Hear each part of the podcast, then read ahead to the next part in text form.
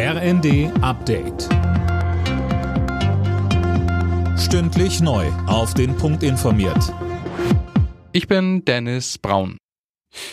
Die Staats- und Regierungschefs der G7-Staaten tagen ab heute Mittag in Deutschland. Auf dem idyllischen Schloss Elmau in den Bayerischen Alpen geht es um den Ukraine-Krieg und die Turbulenzen in der Weltwirtschaft. Anne Brauer. Ja, und deshalb sind nicht nur die Staats- und Regierungschefs von Deutschland, Frankreich, Großbritannien, Italien, Japan, Kanada und den USA dabei.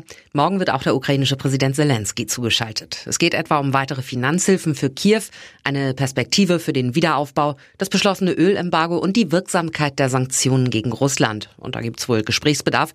Die USA wollen den Druck erhöhen und neue Vorschläge auf den Tisch legen. Rund um den G7-Gipfel werden auch zahlreiche Proteste und Demos von Kritikern erwartet. In Garmisch-Partenkirchen ist heute eine Veranstaltung mit 1000 Teilnehmern angemeldet worden.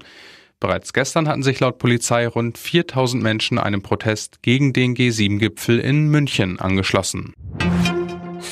Sechs Wochen nach der Landtagswahl in Nordrhein-Westfalen ist der Weg für die neue schwarz-grüne Landesregierung frei. Auf Landesparteitagen in Bonn und Bielefeld haben CDU und Grüne dem ausgehandelten Koalitionsvertrag zugestimmt.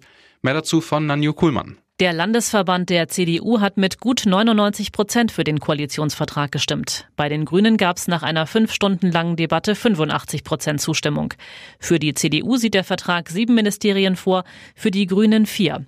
Hendrik Wüst soll am Dienstag im Landtag als Ministerpräsident wiedergewählt werden. Die Vereidigung des Kabinetts ist für Mittwoch geplant. BioNTech hat einen wirksamen Impfstoff gegen die neuen Omikron-Varianten des Coronavirus entwickelt. Das Pharmaunternehmen will die Daten nun schnell an Wissenschaft und Aufsichtsbehörden geben, damit der Impfstoff schon bald angeboten werden kann. Alle Nachrichten auf rnd.de